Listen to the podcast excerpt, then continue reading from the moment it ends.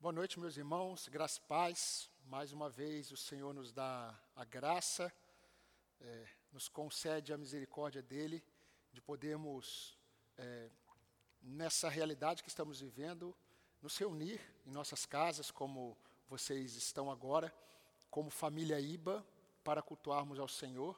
E depois de louvarmos ao Senhor, depois de lermos a palavra do Senhor, depois de sermos conduzidos pelo Senhor, para esse momento, agora é o tempo de nós é, refletirmos na palavra do Senhor, naquilo que Deus já trabalhou no meu coração, por meio das Escrituras, por meio do Espírito Santo, para que vocês recebam também o alimento da parte do Senhor, naquilo que o Senhor deseja falar com esta comunidade nesse tempo. E como eu já disse para os irmãos, eu creio que Deus está falando com o seu povo Deus está conduzindo o seu povo por meio dos seus pastores. Então, é, esse é o momento em que o Senhor, Ele falará com a nossa igreja é, aquilo que Ele deseja trabalhar no nosso coração nesse tempo.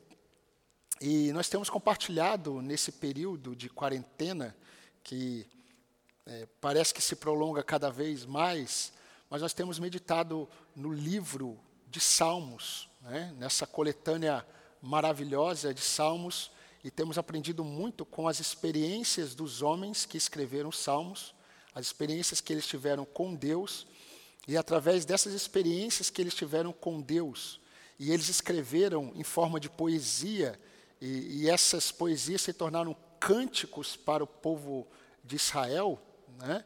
É, tem sido ferramenta nas mãos do Senhor para nos edificar, para nos fortalecer e também nos santificar. Então eu convido você a abrir a palavra do Senhor no Salmo 51, um dos salmos mais conhecidos e mais lidos, é, é, mais lido pela igreja. Salmo 51, salmo de Davi.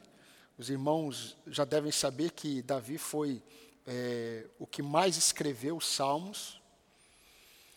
E nós vamos refletir, meditar nesta nesta noite e também, se o Senhor permitir, no próximo domingo. E quem sabe nós continuaremos no Salmo 51, devido é, não apenas o seu tamanho, mas também a sua profundidade. Salmo 51, eu vou ler de 1 a 10.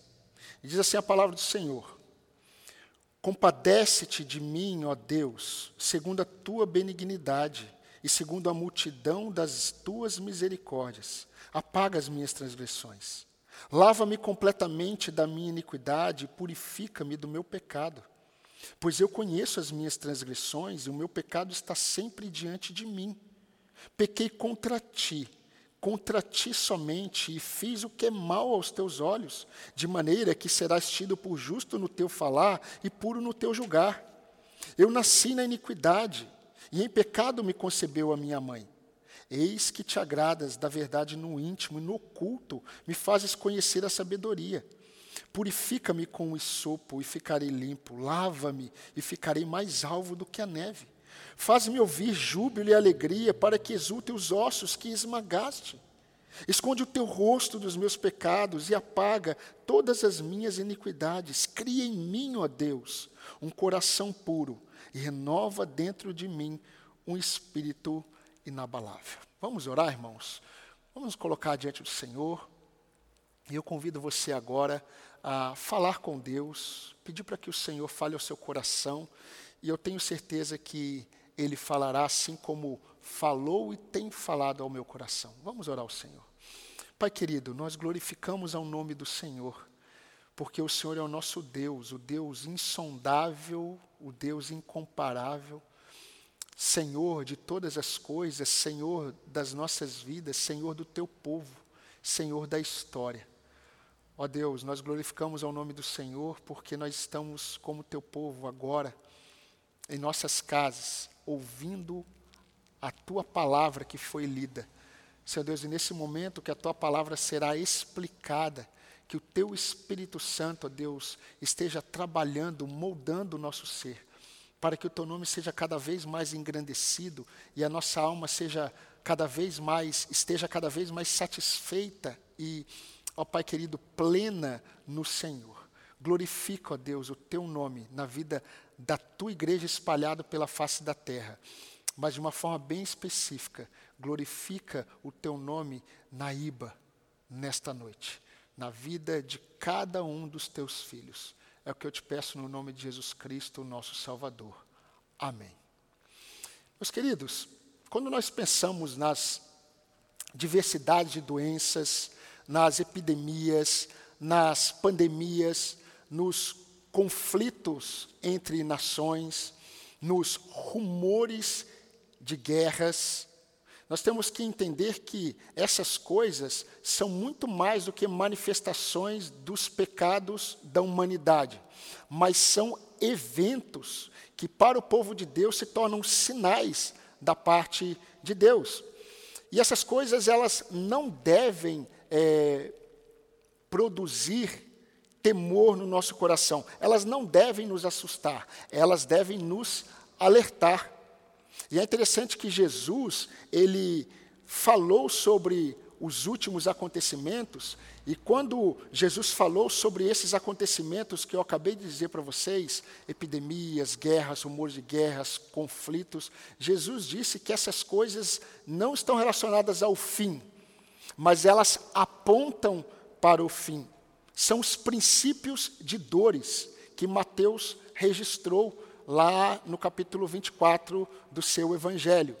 Mas nesse contexto em que Jesus estava explicando para os discípulos sobre os princípios de dores, Jesus disse algo muito interessante. Jesus falou que por aumentar a iniquidade, o amor de quase todos esfriará. E é interessante porque Lucas, ele relatou o que Mateus não disse nesse momento em que Jesus está conversando com os discípulos. E Lucas registrou no capítulo 21, versículo 34 a 36 do seu evangelho, e eu quero ler para você. Acautelai-vos por vós mesmos, para que nunca vos suceda que o vosso coração fique sobrecarregado com as consequências da orgia, da embriaguez e das preocupações deste mundo, e para que aquele dia não venha sobre vós repentinamente como um laço pois há de sobrevir a todos os que vivem sobre a face de toda a terra. Vigiai, pois, a todo tempo, orando, para que possais escapar de todas essas coisas que têm de suceder e estar de pé na presença do Filho do Homem. Meu irmão, minha irmã, muito mais do que nos chocar, o aumento da iniquidade deve nos alertar. Nós já deveríamos saber não apenas pelo conhecimento que nós já temos das Escrituras, mas também pela própria observação é, da nossa prática, que quando, ele, quando Jesus ele transforma o homem, quando Jesus ele salva o homem, é, Deus ele não muda a realidade do pecado, Deus muda a realidade do pecador. O pecado ele continua sendo pecado com toda a sua força.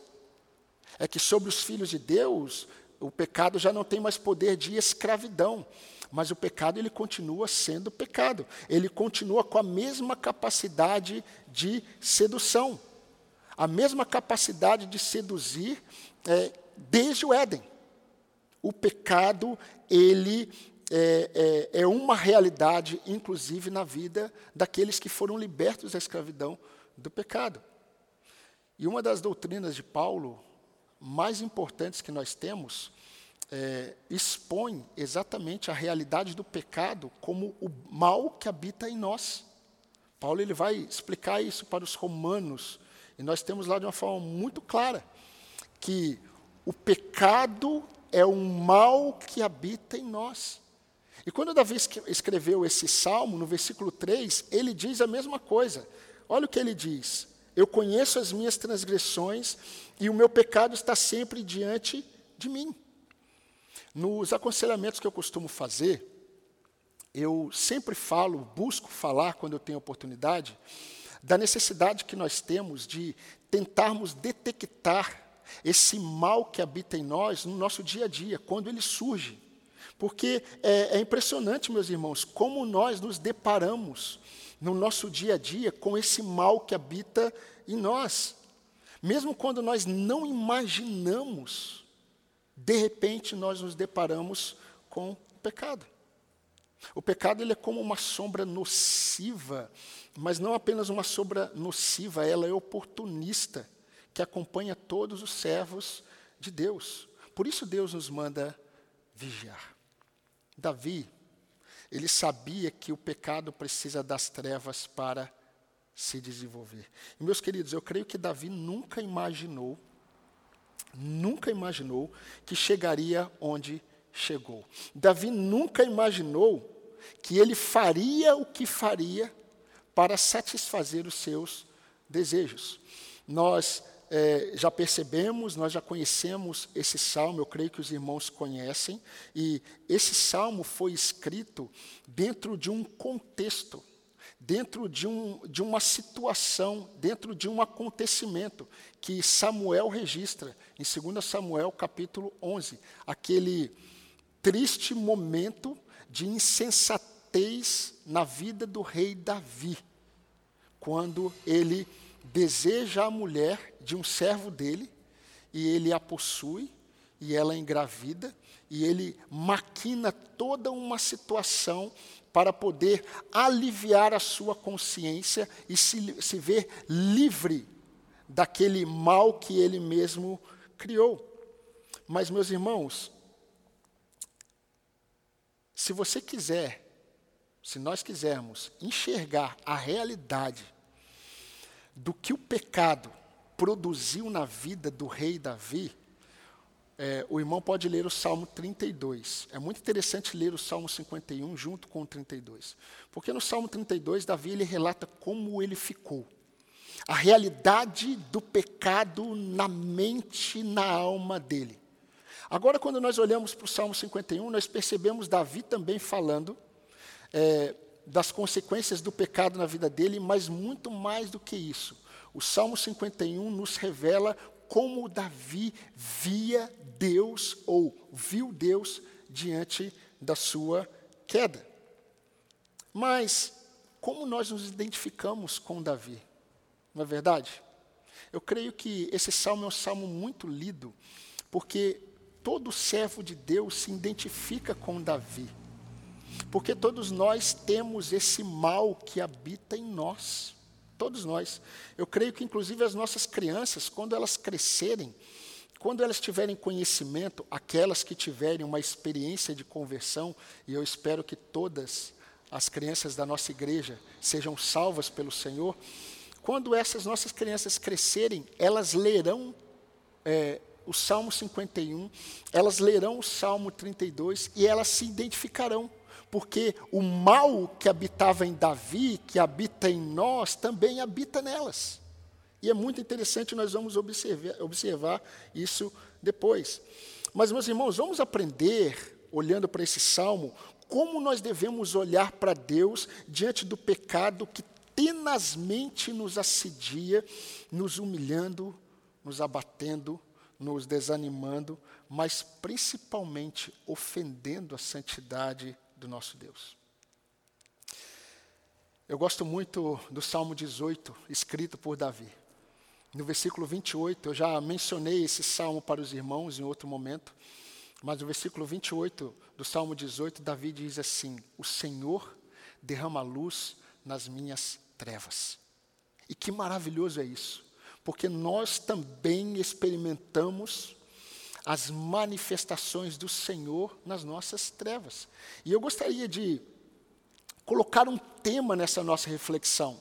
E eu chamo essa, essa pregação, essa reflexão, nesse Salmo 51, exatamente de é, a luz do Senhor em nossas trevas. Porque nesse salmo, Davi ele relata como o Senhor derramou luz em suas trevas.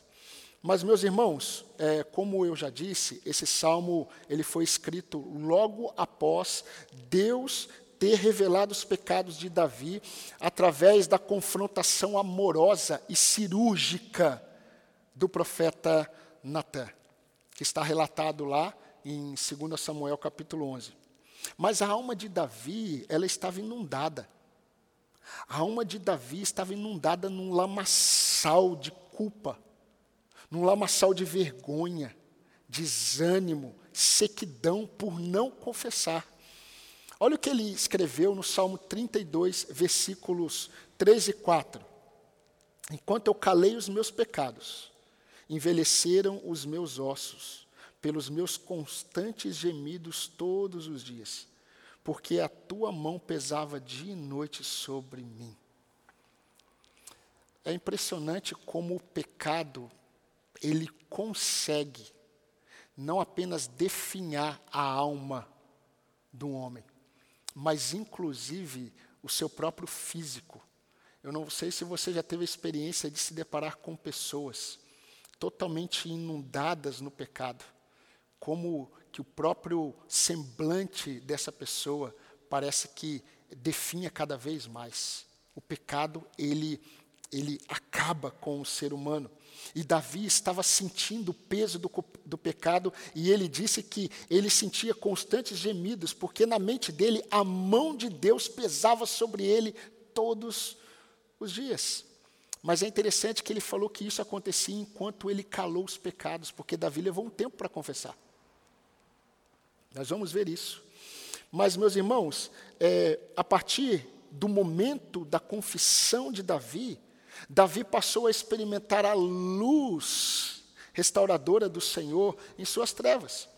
E o que podemos aprender com Davi nessa experiência é, é, dele com Deus? Eu quero até melhorar isso. Como nós aprendemos e o que nós podemos aprender com Deus nessas experiências de Davi com o Senhor? Em primeiro lugar, o reconhecimento da familiaridade com o pecado. Segundo lugar, o reconhecimento do prazer de Deus na vida íntegra. Terceiro, o reconhecimento da purificação somente em Deus. E quarto, o reconhecimento da alegria no perdão. Os irmãos perceberam que eu citei muito a palavra reconhecimento. Por quê? Porque na mentalidade bíblica, quando nós falamos de confissão, nós estamos falando em concordar com Deus.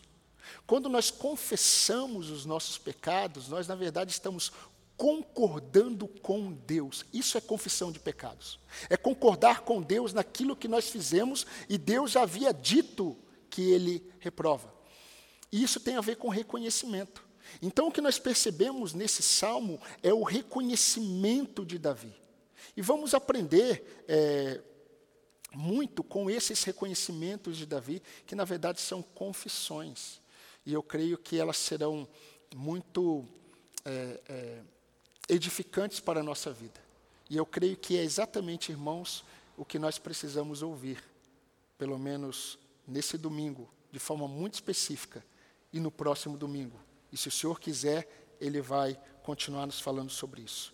Mas nós não conseguiremos é, falar desses quatro reconhecimentos que eu disse. Nós vamos pensar apenas nos dois primeiros.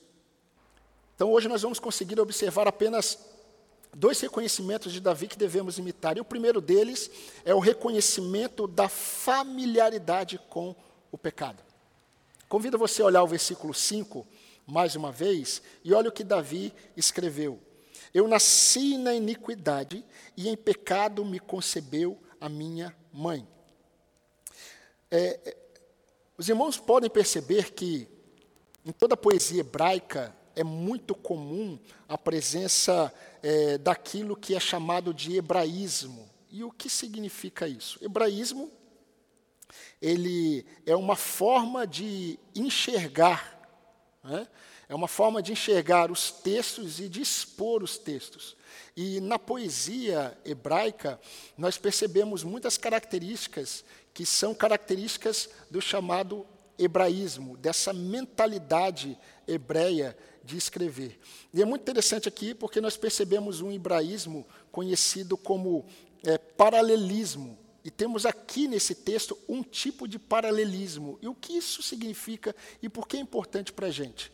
Porque o paralelismo, aqui, esse aqui que nós estamos olhando no versículo 5, ele tem por objetivo de dizer a mesma verdade em duas frases, mas com palavras diferentes.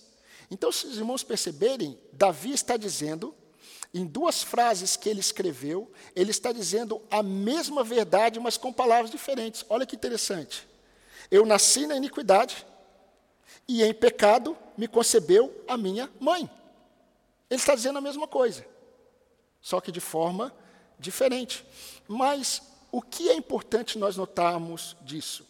É, nisso aqui que nós estamos vendo. É que Davi, meus irmãos, quando Davi escreve isso, Davi ele está concordando com Deus ao afirmar que o pecado não era desconhecido dele. Se irmãos lerem o versículo 3, olha o que ele diz. Eu conheço as minhas transgressões e o meu pecado está sempre diante de mim.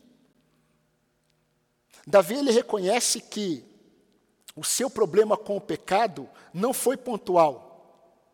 O seu problema com o pecado não foi naquela situação, naquele momento apenas com é, de desejar Batseba e de criar todo aquele cenário de se aprofundar cada vez mais é, no pecado. Davi aqui ele reconhece que o pecado dele, o problema dele não era pontual, mas era conhecido. E ele deixa muito claro aqui, ele reconhece isso. Mas por que, que Davi confessou?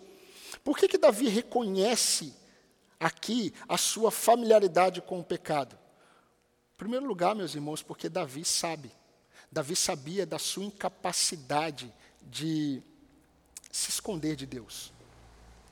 Não tem como, não tem como se esconder de Deus. Não tem como é, justificar o erro, justificar o pecado diante de Deus. Lembre-se que Davi foi o homem que escreveu o Salmo 139. E como começa o Salmo 139? Senhor, tu me sondas e me conheces. Eu acho muito interessante a, a doutrina bíblica quando nós entendemos a mente de Deus, a revelação de Deus de Gênesis Apocalipse, e nós percebemos essa unidade das Escrituras, mesmo usando homens de épocas diferentes, em situações diferentes, mas essa revelação ela é progressiva e ela se completa. É interessante como João ele descreve Jesus. João, no capítulo 2, ele descreve o momento em que Jesus ele ensina, ele prega, e muitos creem em Jesus. Mas é interessante o que João diz. Né? João diz o seguinte sobre esse momento. O próprio Jesus, muitos creram em Jesus, mas o próprio Jesus não se confiava a eles, porque o conhecia a todos. Não precisava de que alguém lhe desse testemunho a respeito do homem, porque ele mesmo sabia o que era a natureza humana. João 2, 23 a 25. As pessoas estavam crendo em Jesus, mas Jesus não se deixava levar, porque Jesus conhecia cada um, Jesus conhecia a natureza deles. Meus irmãos, Davi poderia esconder as suas intenções dos seus servos. Davi poderia esconder as suas intenções é, dos seus homens, dos seus soldados. Davi, ele poderia dar muitas justificativas para o seu pecado, ainda mais sendo rei. Meus irmãos, como rei, Davi ele tinha muitos direitos. Então Davi poderia se posicionar nesses direitos de rei e ele poderia dar a Deus muitas justificativas, mas ele não fez isso. Nós percebemos que o que aconteceu foi algo muito diferente. É, logo que Natã, o homem que era tido e visto como a voz de Deus no povo, entre o povo, dentre o povo. Quando Natan chega até Davi, e domingo que vem eu vou descrever exatamente o que acontece o que aconteceu, e você pode ler lá em 2 Samuel capítulo 11, mas como, quando Natan chegou até Davi, e Natan contou uma história a Davi, e Davi ficou indignado com aquela história, e Davi, confront, é, Natan confrontou Davi, Davi não deu justificativas. Davi não usou do seu direito, dos seus recursos. Davi sabia que ele não podia esconder do Senhor. E aí Davi, ele reconhece o seu pecado. Mas é muito, meus irmãos, é muito importante nós percebermos que Davi ele não ignora em nenhum momento que ele havia pecado contra Urias. Ele não ignora o pecado dele contra Batseba. Ele não ignora o pecado dele contra a nação. Se os irmãos perceberem no final desse salmo, ele vai pedir que o Senhor abençoe a nação, porque ele entendia que o pecado dele afetaria inclusive a nação, depois que foi confrontado, depois que ele confessou. Mas, meus irmãos, Davi tinha um entendimento um pouco mais aprofundado. Ele sabia que a questão dele era com Deus. Davi reconheceu que o pecado dele era primeiramente contra Deus, porque quando Davi o confronta, quando, perdão, quando Natão o confronta, Natã disse para ele: "Você desprezou a palavra de Deus e você pecou contra o Senhor". E olha o que Davi diz no versículo 4 do Salmo, 50, do Salmo 51.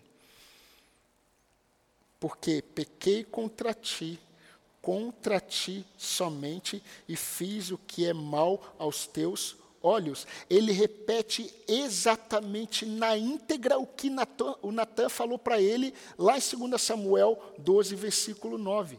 Fiz o que é mal aos teus olhos. Meus irmãos, não havia por que se justificar diante de Deus. Mas o melhor seria confiar. Confiar na bondade compassiva de Deus. E Davi era um homem que conhecia a misericórdia do Senhor. Olha como ele começa o salmo no versículo 1. Compadece-te de mim, ó Deus, segundo a tua benignidade e segundo a multidão das tuas misericórdias. Davi havia pecado contra Deus já. Se você se lembrar, Davi é, Está relatado lá, se eu não me engano, em 1 Crônicas, capítulo 21. Davi, ele olhou para a nação, ele olhou para o seu exército, e ele foi tentado por Satanás a fazer um censo. E por que, que ele foi tentado por Satanás para fazer um censo? Satanás estava conduzindo Davi a se orgulhar, a se orgulhar do seu reino, a se orgulhar daquilo que ele havia conquistado. E Joabe tentou exortar, o, o, o, general de Davi tentou exortar Davi quanto a isso, mas Davi fez o censo.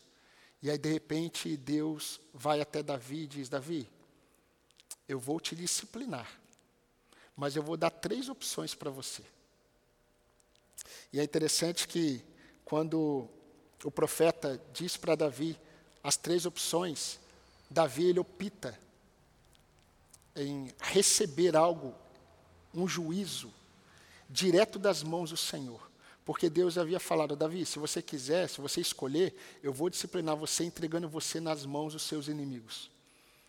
Mas Davi falou assim: Não, Senhor, é melhor cair nas mãos do Senhor do que nas mãos dos homens. Como argumentar com Deus que não apenas me conhece me sonda, mas um Deus que me ama com uma misericórdia inexplicável. Por isso que Davi, ele reconheceu, ele reconheceu a sua familiaridade com o pecado. E aí não tinha como se justificar diante de Deus. Ele se lançou, porque ele conhecia a misericórdia de Deus, ele conhecia a compaixão de Deus, mas ele sabia que Deus iria tratar mas é melhor um Deus misericordioso fazer isso. Então Davi ele confessa, Davi ele reconhece. Moisés, quando teve uma experiência com Deus no Monte Sinai, é muito interessante. Olha o que Moisés diz, logo depois de ter uma experiência com Deus Santo no Monte Sinai. Moisés escreveu assim: Senhor, Senhor Deus compassivo, clemente e longânimo, e grande em misericórdia e fidelidade. Êxodo 34, 6. Queridos, uma das coisas é, mais frustrantes é, é a tentativa ou as muitas tentativas que os homens usam para explicar o seu pecado e tentar achar um culpado ou se justificar. A transferência de responsabilidade é uma marca do homem caído. É muito importante percebermos que, desde as crianças, é, é, você consegue observar essa característica, essa capacidade adâmica de tentar transferir a culpa do nosso pecado para outro. As crianças fazem isso com seus irmãos, as crianças fazem isso na escola, transferem muitas vezes uma responsabilidade de um pecado delas para o professor. Isso é característica é, do Adão caído, transferir a culpa. E muitas vezes nós transferimos a culpa numa forma de trazer justificativas para o nosso pecado. Os cônjuges fazem isso. Transferem para o outro a responsabilidade dos seus pecados. É muito é, perceptível isso.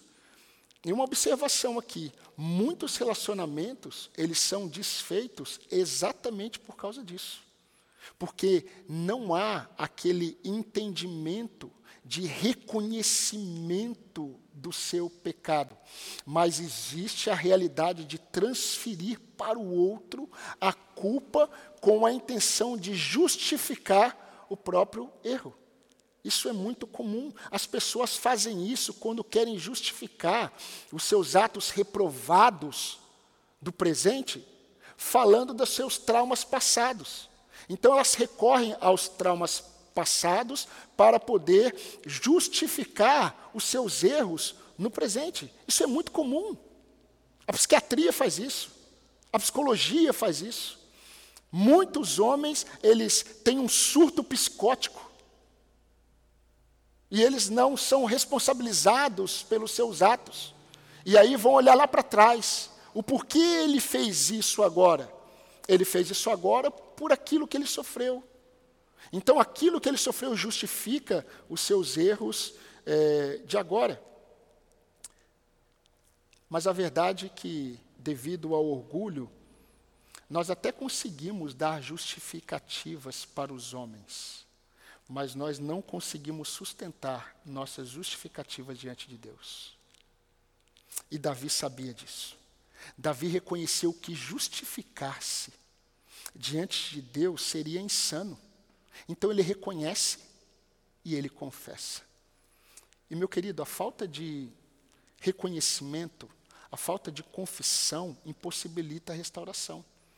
Então gostaria de dizer algo, algumas coisas bem práticas para você.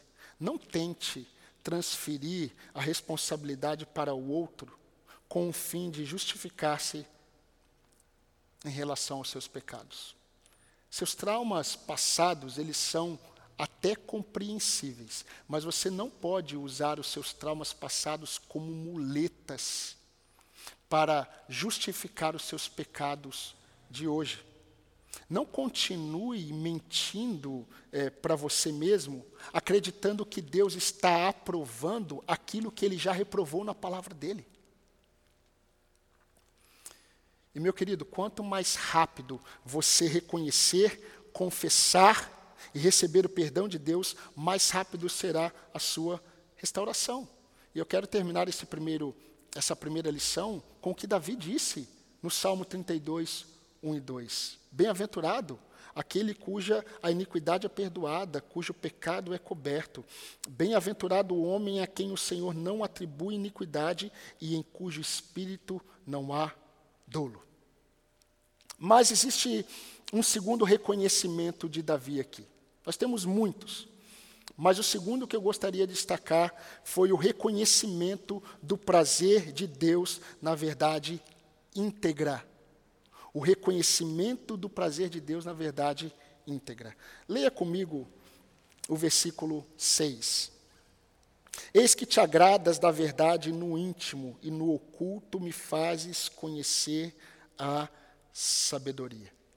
A NVI, ela traduziu da seguinte forma: Sei que desejas a verdade no íntimo e no coração me ensinas a sabedoria.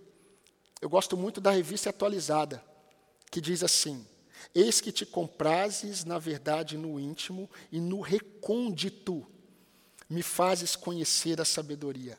Recôndito significa é, lugar encoberto, oculto, um esconderijo, um lugar secreto. Eis que, me, eis que te comprases, na verdade, no íntimo e no lugar secreto, e no esconderijo, e no lugar oculto me fazes conhecer a sabedoria. Meus queridos, Davi conhecia a Deus. E Davi sabia que Deus não apenas deseja que os seus servos andem na verdade. Davi sabia que Deus deseja que os seus servos tenham a verdade andando no recôndito de suas almas. Deus deseja ver a verdade no íntimo. Deus tem prazer na integridade. É isso que Davi está reconhecendo aqui. Deus tem prazer na integridade. O nosso Deus, ele não se ilude com a santidade de monastério. E o que é a santidade de monastério? É aquela santidade que é contemplada pelos homens, é aquela devoção que os homens gostam de contemplar. E quanto mais os homens eles possuem, eles se dedicam a uma espiritualidade afastada das pessoas, que se dedica àquelas práticas religiosas, os homens gostam disso.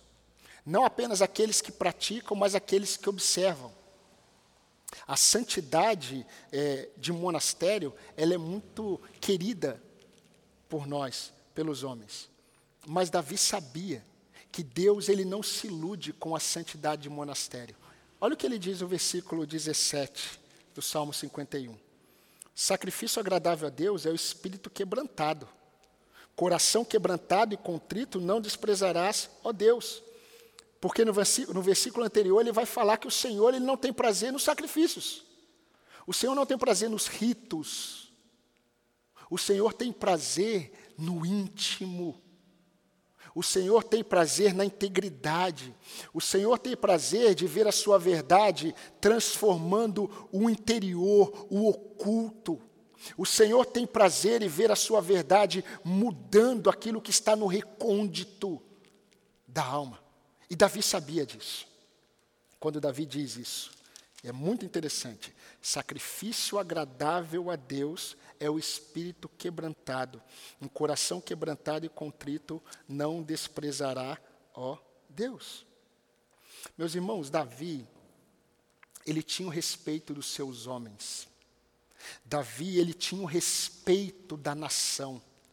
Davi, ele tinha o respeito por ser alguém que, de forma comprovada, estava reinando com a aprovação de Deus. Todos aqueles que foram súditos de Davi enxergavam em Davi um homem temente a Deus e um homem abençoado por Deus. Queridos, muitos, eu creio que toda a nação de Israel entendia que eles eram abençoados porque o rei Davi, aquele rei que estava lá, era um rei aprovado e abençoado por Deus. Davi ele tinha uma justiça notória.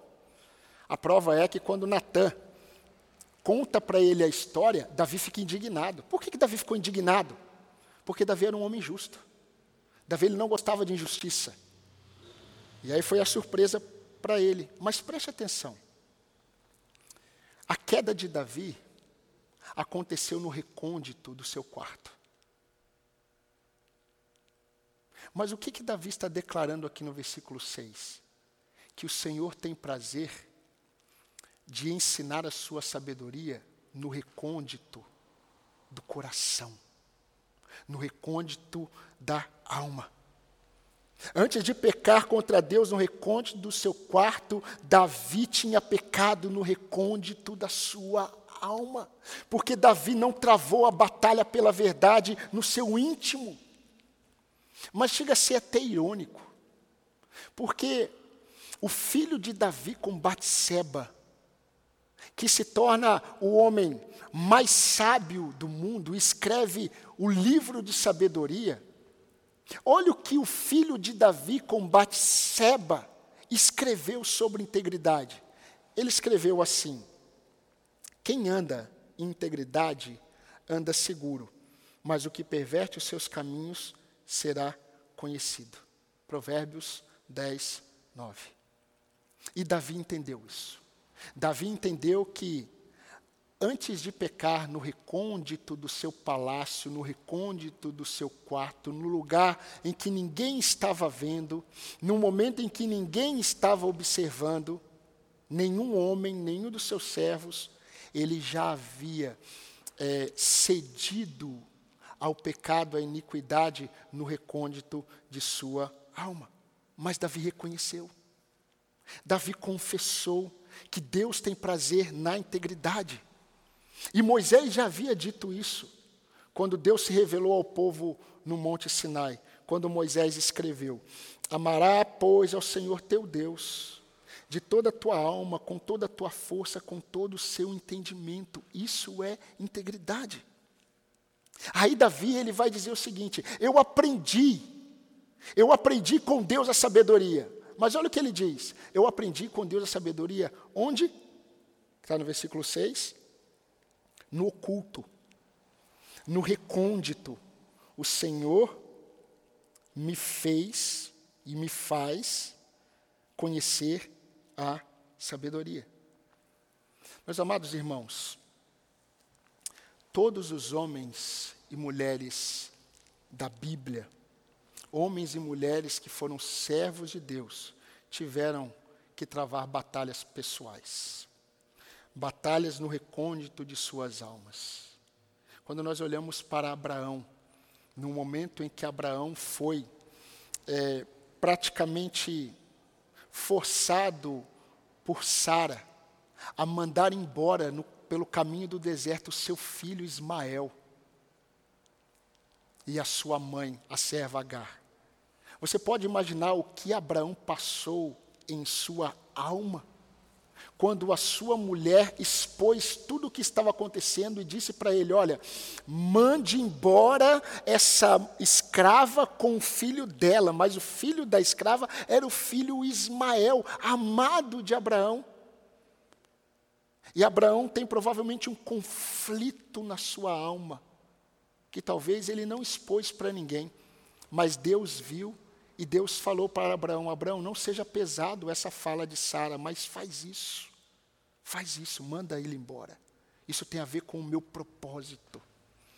Mas, queridos, nós olhamos para Jacó.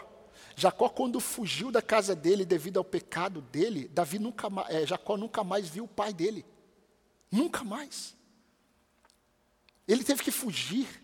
E ele fugiu com, aquele, é, com aquela batalha na alma dele, no coração dele, de que a qualquer momento o irmão dele, Isaú, apareceria para matá-lo. A prova dessa luta foi no Val de Jaboque. Ele manda sua esposa, os seus filhos, os seus servos, tudo irem, caminharem, e ele foi sozinho, atravessou a, a, o Val de Jaboque, e ali ele teve uma luta com Deus. Uma luta que ele já estava tendo na sua alma, no recôndito da sua alma. São batalhas pessoais. Quando José foi levado para Jacó, o filho dele querido havia sido morto. Você pode imaginar? Moisés, eu creio que na fuga do Egito, ele teve as suas lutas internas, as suas lutas pessoais, no chamado dele. Quando Deus o manda ir, ele olhou para as dificuldades, limitações dele. Ele teve uma luta interna, uma batalha pessoal, oculta. Jeremias, meus irmãos e tantos outros, quando Maria via todas as coisas que estavam acontecendo, e a Bíblia diz que ela guardava no coração. A gente não sabe o que ela guardava no coração. Ela guardava o que acontecia, mas o que ela pensava sobre o que estava acontecendo. Mas talvez, meu querido irmão, você esteja enfrentando uma batalha pessoal. Uma batalha pessoal no recôndito de sua alma, que muitos nem imaginam. E detalhe, jamais conhecerão. Batalhas que somente aquele que tem acesso no íntimo de sua alma sabe. Talvez uma fraqueza que te humilha. Talvez um temor que te frustra. Talvez uma inclinação pecaminosa vergonhosa que você não ousaria a contar para a pessoa mais próxima. Talvez uma dor incompreensível, que se você disser, muitos vão dizer que vão entender, mas não entenderão. Talvez um trauma inesquecível, ou pior, uma culpa sufocante. Mas sabe qual é o problema nessas situações, nessas batalhas ocultas? É que nós muitas vezes desprezamos, meus queridos, que Deus ele quer a sua verdade. Ele quer que a sua verdade seja transformadora no recôndito da nossa alma também. Os homens eles observam o que nós estamos expondo, mas eles não conhecem muitas vezes essas batalhas. E Davi aprendeu que no recôndito, no íntimo, no oculto, o Senhor lhe ensinaria a sabedoria, o temor, porque Davi ele compreendeu. É muito comum eu perguntar para os irmãos assim: está tudo bem? Qual é a resposta que eu já espero? Está tudo bem? E pode ser que seja verdade, mas na dúvida, porque sempre há a possibilidade de um aconselhamento, de uma aproximação. Não que eu esteja carente de aconselhar, mas eu sei da dificuldade que as pessoas têm de expor né, algumas coisas. E eu pergunto: está bem? E eu já espero uma resposta educada. Não, está tudo bem. E é o que eu costumo ouvir. E aí eu pergunto novamente: está tudo bem mesmo? Porque às vezes na segunda pergunta, a pessoa ela vai não, não está tão bem assim. E aí nós podemos é, aconselhar. Mas, meus irmãos, eu que dou tanta ênfase ao aconselhamento bíblico, que é aquele aconselhamento confrontador, mas redentivo, eu sei que muitas batalhas ocultas dos crentes não serão vencidas no aconselhamento não serão vencidas através de aconselhamento, não serão vencidas através de um estudo, mas serão vencidas através de um agir cirúrgico de Deus. Porque só Deus tem acesso onde ninguém vê. Por isso, meu querido, caminhando para o final dessa reflexão, não tente ocultar não tente ocultar com o seu silêncio uma batalha pessoal que Deus já conhece. Não tente. Deus se agrada da verdade no íntimo.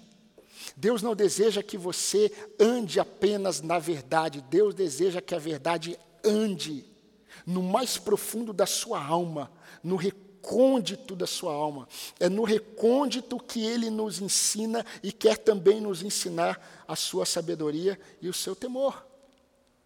Então, através de Davi, hoje, o que Deus nos ensinou? Deus nos ensinou, em primeiro lugar, que nós devemos reconhecer a nossa familiaridade com o pecado. E nós não devemos dar justificativas, e muito menos transferir a nossa culpa, o nosso pecado a outros. Nós devemos reconhecer, nós devemos confessar, nós devemos nos arrepender. E uma segunda lição que nós aprendemos é que nós devemos reconhecer que o Senhor deseja a verdade no íntimo. Ele quer nos ensinar a sabedoria no recôndito de nossa alma, naquela batalha que não tem espectadores, é só Deus. Só Deus e você.